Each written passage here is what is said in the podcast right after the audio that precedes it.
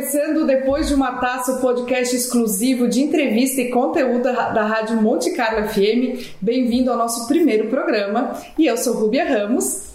E eu sou Sharon Freitas e o primeiro episódio, Depois de uma Taça, tem a produção da nossa queridíssima comunicadora da Monte Carlo, Rubia Ramos. Os trabalhos técnicos são de Eduardo Silva Pereira, João Marcos Vieira, Júlia De Lorenzi Bocardo e Eduardo Batista Pereira. Minha cara Sharon, o nosso Vamos tema inaugural deste podcast é vinho Goethe, que é um tema que eu adoro, que eu sou entusiasta, apaixonada, e eu queria trazer um pouco para o universo da Monte Carlo e para os nossos ouvintes, claro. E o Vales da, Vales da Uva Goethe, que compreende principalmente Uruçanga, e eu tive o carinho de trazer para vocês um, um, cara que para mim é representante dessa nova geração que produz vinho Goethe, que é o Matheus, depois a gente vai se aprofundar com ele. Mas primeiro eu queria saber da voz da Monte Carlo, hum, Sharon Freitas. Quem é você, Sharon Freitas, depois de uma taça? Ah, gente, a Sharon Freitas depois de uma taça é aquela que fica com curiosidades de saber mais sobre a bebida, né? Não é à toa que nosso primeiro convidado é o Matheus Damião, da Casa del Nono. E acharem que gosta de ouvir uma boa música, depois eu vou pedir para o Matheus sugerir uma boa música para ouvir tomando uma boa taça de vinho, um bom vinho. E é isso, gosta de relaxar, fazer aquela reflexão. A bebida tem que ser moderadamente favorável, tanto para a mente quanto para o, né? E é isso. Que bonito isso. Oh! eu treinei em casa. Agora eu vou devolver então pro, pro Matheus. Quem é o Matheus depois de uma taça de vinho, Matheus? Primeiramente, estou lisonjeadíssimo né, de estar aqui nesse programa inaugural. Obrigado pelo Prazer é nosso. Obrigado a você. Né? Matheus, depois de uma taça, continua sendo Matheus. Continuo sendo uma pessoa que se empenha muito para produzir um vinho de alta qualidade aqui em Uruçanga, que quer dar continuidade familiar, né? A vinícola começou com meu avô, então quero dar essa continuidade familiar. Meu pai está à frente mas uma pessoa muito mais leve, muito mais solta, muito mais receptiva, que curte muito mais né, a, a vida. Né? O vinho nos faz, nos faz isso. É, a, a, a gente fala muito de vinho e saúde, mas não é só o vinho que nos traz saúde, é o estilo de vida de quem toma vinho. Né? A gente vai com calma, a gente ouve uma boa música e assim por diante. Então, esse sou eu depois de uma taça. Que bacana, Matheus. Então, como disse nosso episódio inaugural, é principalmente sobre vales da uva Goethe, a uva e o vinho Goethe. E como é que começa essa história da uva Goethe em Uruçanga?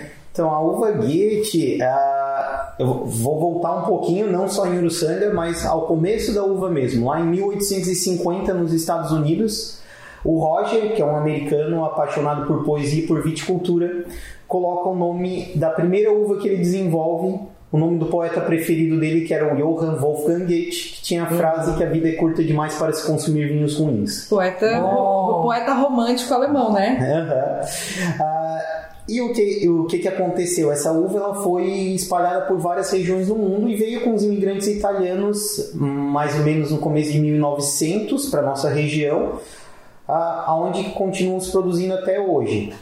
E por que no resto do mundo acabaram abandonando o cultivo dessa uva e só ficou restrito só aquela região? Porque a uva Gate é tão rara que só tem 55 hectares plantados no mundo e esses 55 hectares aqui nos vales da uva Gate no sul de Santa Catarina. O vinho que essa uva gerava lembrava muitos exemplares de vinhos brancos que os italianos tomavam na sua pátria amada, na Itália. E quando eles migraram para cá, eles sabiam que não voltariam mais à Europa, né? Então, o que acalentava o coração desses italianos? O vinho branco, porque aroma tem muito disso, aquele aroma, aquele sabor remetia aos tempos bons deles lá na Itália, né? Vinho sempre está relacionado a um momento prazeroso, Sim. né? Então, a até fazendo um parênteses aqui, as pessoas perguntam assim, Matheus, você gosta de trabalhar com vinho e tal? Adoro. Eu estou lidando com o prazer das pessoas, ninguém vem para mim reclamar de alguma coisa. Não, mas voltando ao uva vocês vão não, é assunto, é assunto que a gente vai. A, a gente gosta assim. Não, é assim mesmo tem que ser, né? Então a Gate veio Uh, o período áureo de plantio dessa uva e elaboração desse vinho foi entre a década de 30 e a década de 60, quando a gente tinha um grande uh, divulgador da uva Gate, que era o presidente Getúlio Vargas. Né? Ele gostava tanto do, do vinho, na época chamado vinho branco de Uruçanga, ah, que ele colocou uma estação de fermentação em Uruçanga. Uruçanga não tinha força política para trazer uma, um, um, investimento desse porte. Foram colocados só três no Brasil e uma delas em Uruçanga, que é a atual sede da Ipagre hoje, né? Sim. Certo. Ah, então, o próprio Getúlio gostava aqui no Palácio do Catete, no Jockey Clube do Rio, no Copacabana Palace, onde eram feitas as recepções internacionais do governo brasileiro fossem essas recepções fossem regados, além de outros vinhos, claro, ao vinho Goethe também. Ah, na mesma época foram conquistadas várias medalhas tanto em concursos nacionais quanto internacionais, né? O, o Goethe voltou para os Estados Unidos, foi medalha de ouro em Nova York, uh, né? Também foi servido lá, o pessoal gostou muito. Só que mesmo tendo toda essa expressão, a nossa região como um todo é uma região carbonífera. A mão de obra que era da fruticultura migrou para dentro das minas de carvão. Os parreirais foram esquecidos, né? E não se produzia mais nenhum vinho 100% Goethe por uma vinícola. Isso no final da década de 60, começo de 70. Né? Quem ainda produzia um vinho 100% Goethe eram os produtores coloniais. O meu avô tinha trabalhado 15 anos com pesquisa de videiras na estação de enologia colocada pelo Getúlio ali em Uruçanga. Ele sabia que a Goethe se desenvolvia muito bem, então ele resolveu apostar novamente na uva Goethe. Implementou nosso primeiro vinhedo, Uh, são, foram 10 hectares o primeiro vinhedo já focado em Cabernet Sauvignon, que é esse vinho que nós estamos degustando, que foi o primeiro Cabernet de Santa Catarina, e Goethe, sempre o foco inicial da, né, o foco inicial e até hoje principal da, da nossa vinícola é o vinho Goethe. Junto com ele vieram outros produtores e tudo culmina em 2005 na formação da Associação ProGate. 2005, então é recente a formação da, da, da associação. associação. sim. Né? É, todas essas vinícolas sempre, sempre foram produzindo gate, mas não se explorava gate. Porque, até porque no Brasil o objetivo maior da associação era conseguir a indicação de procedência. Certo.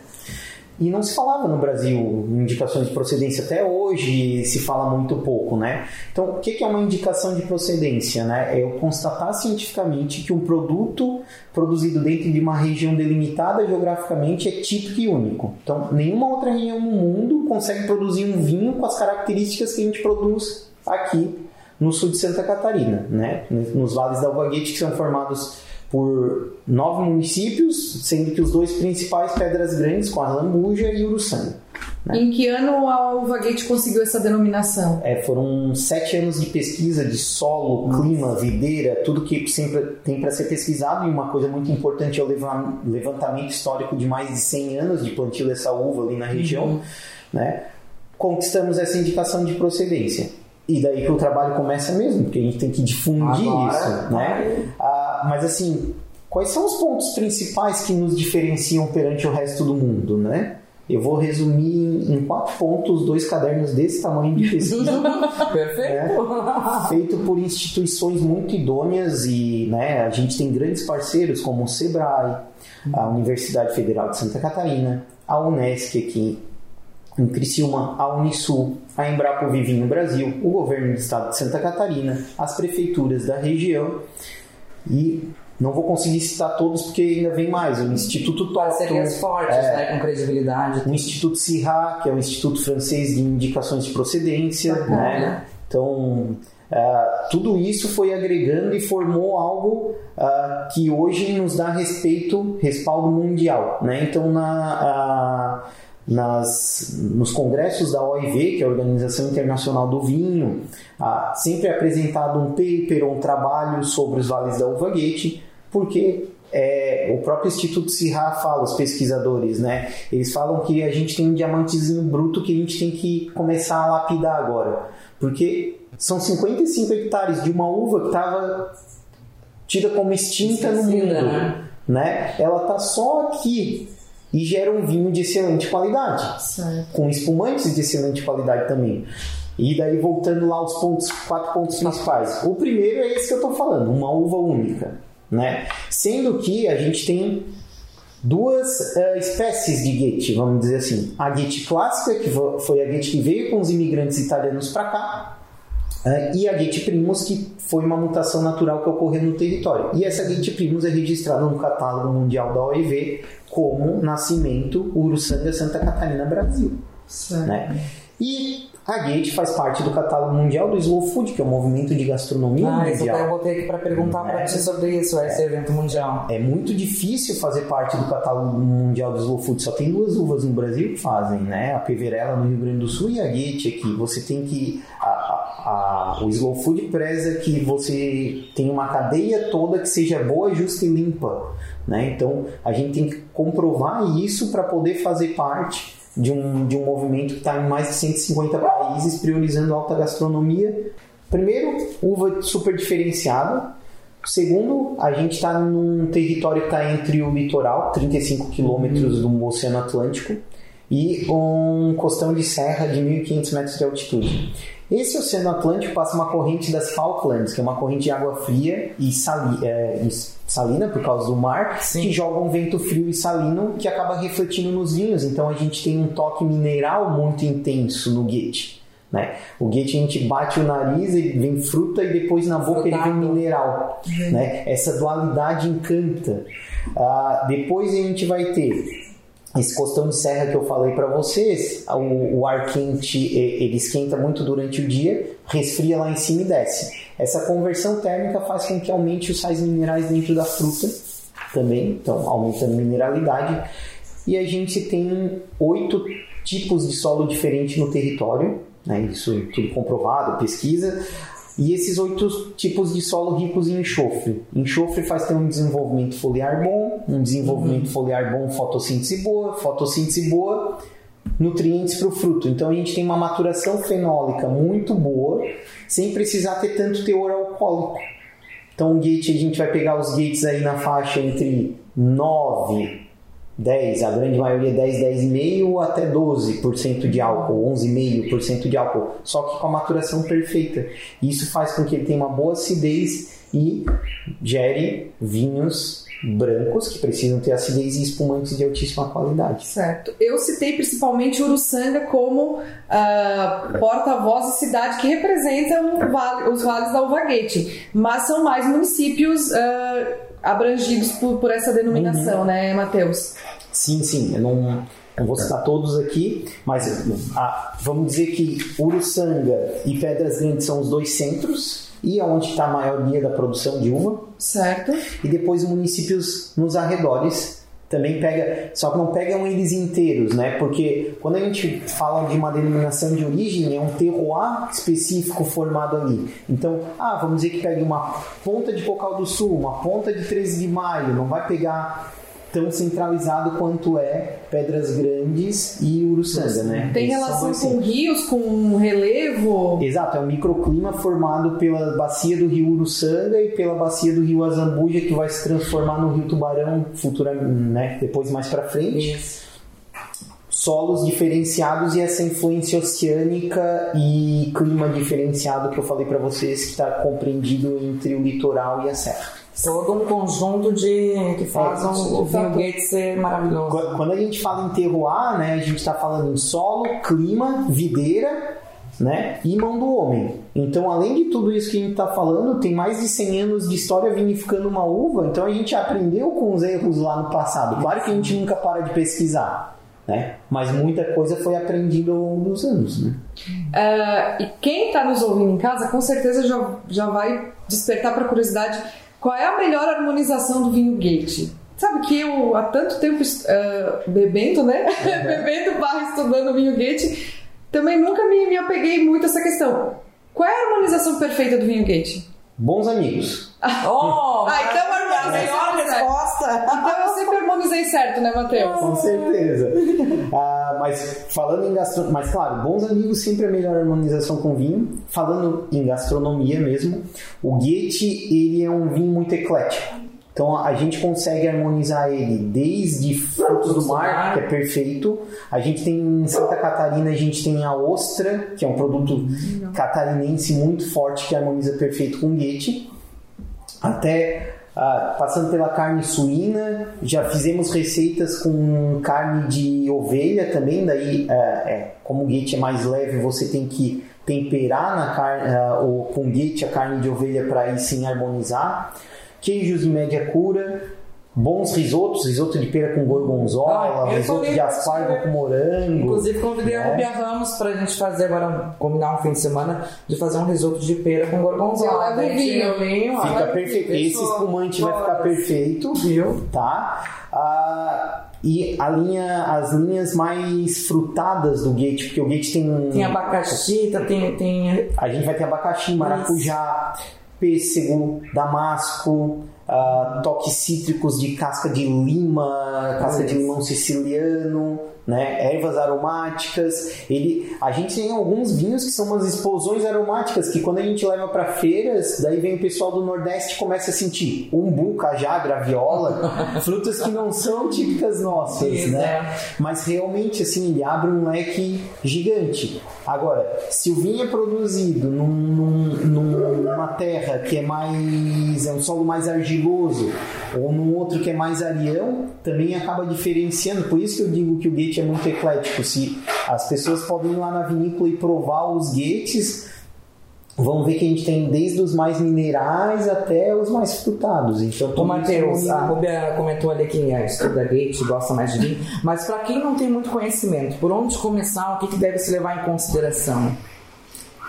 O que, que tu indica, indicaria? Depois eu gostaria que tu falasse um pouco desse vinho aqui, né? Que a gente vai experimentando. Uma boa ideia é começar. Uh, depende muito onde essa pessoa uh, está no seu paladar, no mundo dos vinhos. Vamos dizer, tem gente que gosta de vinho suave, tem gente que gosta de vinho seco. Mas uma boa dica é começar pelos meios secos. Ah. Dali, porque assim, os meios secos gate não são aqueles super adocicados. Os meios secos gates eles vão ter frutado e vai ter um mineral que dá a compensada. Uhum. Né? Ah, se você está com um paladar já mais gastronômico, você pode ir para os gates mais minerais, né? Ah, mas se eu estou num momento agradável, eu estou num happy hour aqui no final da tarde na beira da piscina e tal eu vou para o meio seco ou vou para um vinho lata, né? Então, é como um bom espumante, mais leve e tal. Né? Para quem, por exemplo, como a Sharon, não, não entrou ainda no mundo do vinho, mas Isso. quer, tem, não, não, não tem assunto, mas tem interesse. Exato, exatamente. o, Sharon. É, o, vinho, o vinho Gate é um bom vinho de, de entrada para quem quer começar a conhecer esse mundo? Sim, com certeza, tá? Porque ele, ele é leve, é refrescante, as pessoas uh, se impressionam com a, com a, qualidade do Git, então você vai estar tomando Git superiores. A gente, uh, né, você perguntou qual Git começa. Quer tomar um Git muito típico? A gente tem o selo da indicação de procedência. Ali você pode ter certeza que um vinho selado, como esse espumante aqui, ele vai estar sendo feito todo dentro do padrão que é exigido pelo Conselho Regulador de Gate. Então, você quer conhecer um Gate verdadeiro? Toma um guite com selo. E Matheus, uhum. uh, esse selo ou a escolha do. De vez em quando eu ouço Nossa, assim, ah, o melhor guete de sangue, esse do ano, enfim. Existe um comitê, um conselho que avalia esses vinhos, que, que dá um que ranking, elege o melhor, é, elege o melhor, dá um ranking. É, não, é, não é eleger o melhor, a gente não tem uma disputa. Certo. O que acontece? Para você ter um, um selo de indicação de procedência, você tem que comprovar que ele é típico. Então, não começa só no provar, começa desde lá do vinhedo, que a gente vai ter um fiscal que vai lá contar os cachos para ver quantos quilos de uva vai dar naquele talhão, para ver se é permitido você fazer. Vai para um processo, depois vem tudo planilha controlando dentro da vinícola. O vinho está pré-aprovado para ser um vinho uh, de IP, esse vinho vai para o laboratório para fazer os testes. Se está dentro do que, o padrão, do que o padrão do Ministério da Agricultura exige, do padrão do Conselho Regulador exige, ele vai para uma banca degustadora.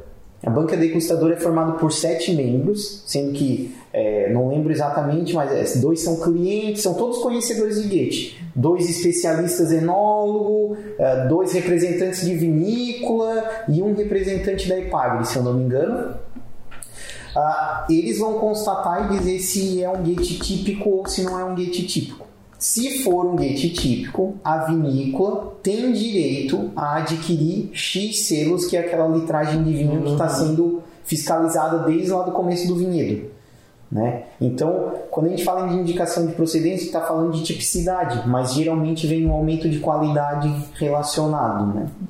Matheus, primeiro vinho em lata, fala um pouquinho pra gente dessa, Ah, novidade aí. Vamos, vamos entrar nos feitos da Casa Denono. Isso, Me permitam um parêntese, porque o Matheus está aqui justamente por isso. Eu falei lá no começo da nossa entrevista que ele é um representante da nova geração de produtores de vinho Goethe, porque a Casa Denono está sempre se reinventando, sempre antecipando tendências. E temos aqui, ó, o primeiro Cabernet de Santa Catarina, primeiro espumante Goethe Do mundo? do mundo e vinho em lata, que é uma tendência crescente nos últimos dois anos, que a Casa del Nono é a primeira da região a trazer. É, primeiro de Santa Catarina, Santa na Catarina. realidade. É verdade, porque a gente não pouco acha também espumante gate do mundo. É, e o primeiro Cabernet de Santa Catarina. Então, assim, o Cabernet foi feito pelo meu avô, o espumante foi feito pelo meu pai e o vinho em lata foi feito por mim. A gente tem três gerações aqui representadas na mesa, né?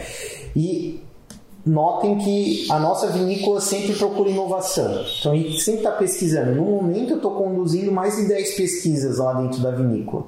Pesquisa com levedura, com uva diferente, com lata diferente, com rolha diferente e assim por diante, né? Então, falando do vinho em lata, era uma coisa que a gente já queria há muito tempo, porque a gente pensa assim, pô, eu, eu vou fazer uma caminhada. O que é o mais bonito da caminhada? Geralmente você chega num ápice de um lugar para contemplar uma paisagem. Exato.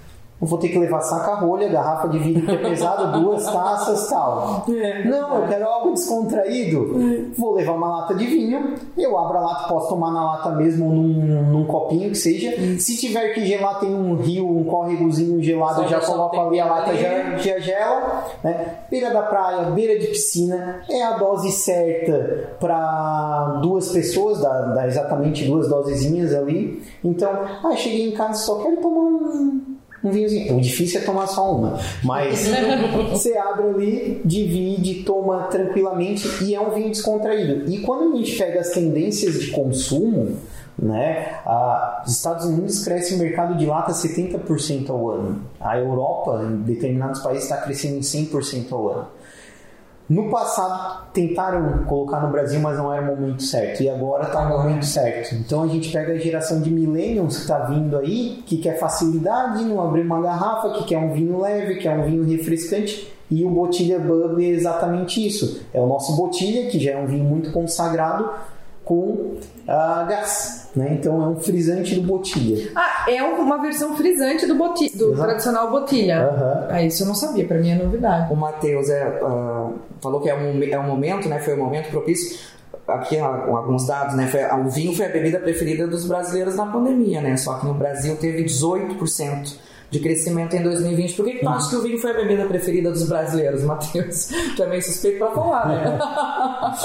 É, alguns motivos, né? Mas eu acho que os principais. Primeiro, é, isso é uma pesquisa que foi feita é, científica é, por psicólogos, que vinho é uma bebida que acalenta o coração do ser humano. Então, como a gente não pode abraçar, como a gente não está tendo contato direto, o vinho é algo que faz aproxima as pessoas, né? Depois, o aumento de consumo também, porque muita gente ia para um restaurante comer. ah, no restaurante, às vezes, o preço do vinho estava um pouco alto, a pessoa se inibia porque tinha que dirigir depois, alguma Sim. coisa assim. Ela descobriu que em casa ela consegue tomar duas garrafas de vinho e não precisa dirigir depois. Então acabou aumentando Isso. o consumo também, né? São, ah, são alguns dos principais motivos que, que, que eu vejo, assim. E, e tem, tem mais um que é, que é importante, que é as vendas pela internet explodiram. Então, o e-commerce, né? é, ah, antes, talvez as pessoas não conseguissem encontrar vinhos de vinícola de pequeno porte tão facilmente no Brasil todo. Né? Hoje a gente tem loja virtual que vende para o Amazonas, que vende para o Nordeste. Né? Então a pessoa faz o pedido, manda pelo correio, Já está chegando lá. né? Essa facilidade também. Facilita bastante. Sharon Freitas, Rúbia Ramos. vai virar uma bebedora de vinho? Vou sim, sempre na sua companhia, né? Que daí eu aproveito e fico por dentro da história, né? Das curiosidades. Eu sempre estudando vinho, então vou aproveitar esse embalo, né, Matheus? E vou lá no- na casa dele nono junto com a Rúbia pra conhecer também. Vamos, vais adorar a recepção lá, que é maravilhosa. Matheus monta lá uma, uma, uma tábua de frios que é espetacular. Ele faz toda a harmonização, a gente só tem que ir lá se entregar a esse prazer. É maravilhoso. Então tá Perfeito. feito, tá feito o meu convite para você. Primeiro, antes de encerrar, primeiro de tudo, um beijo pro seu Renato, pai do Matheus, seu Renato Damião, querido, que sempre recebe a gente com muito carinho.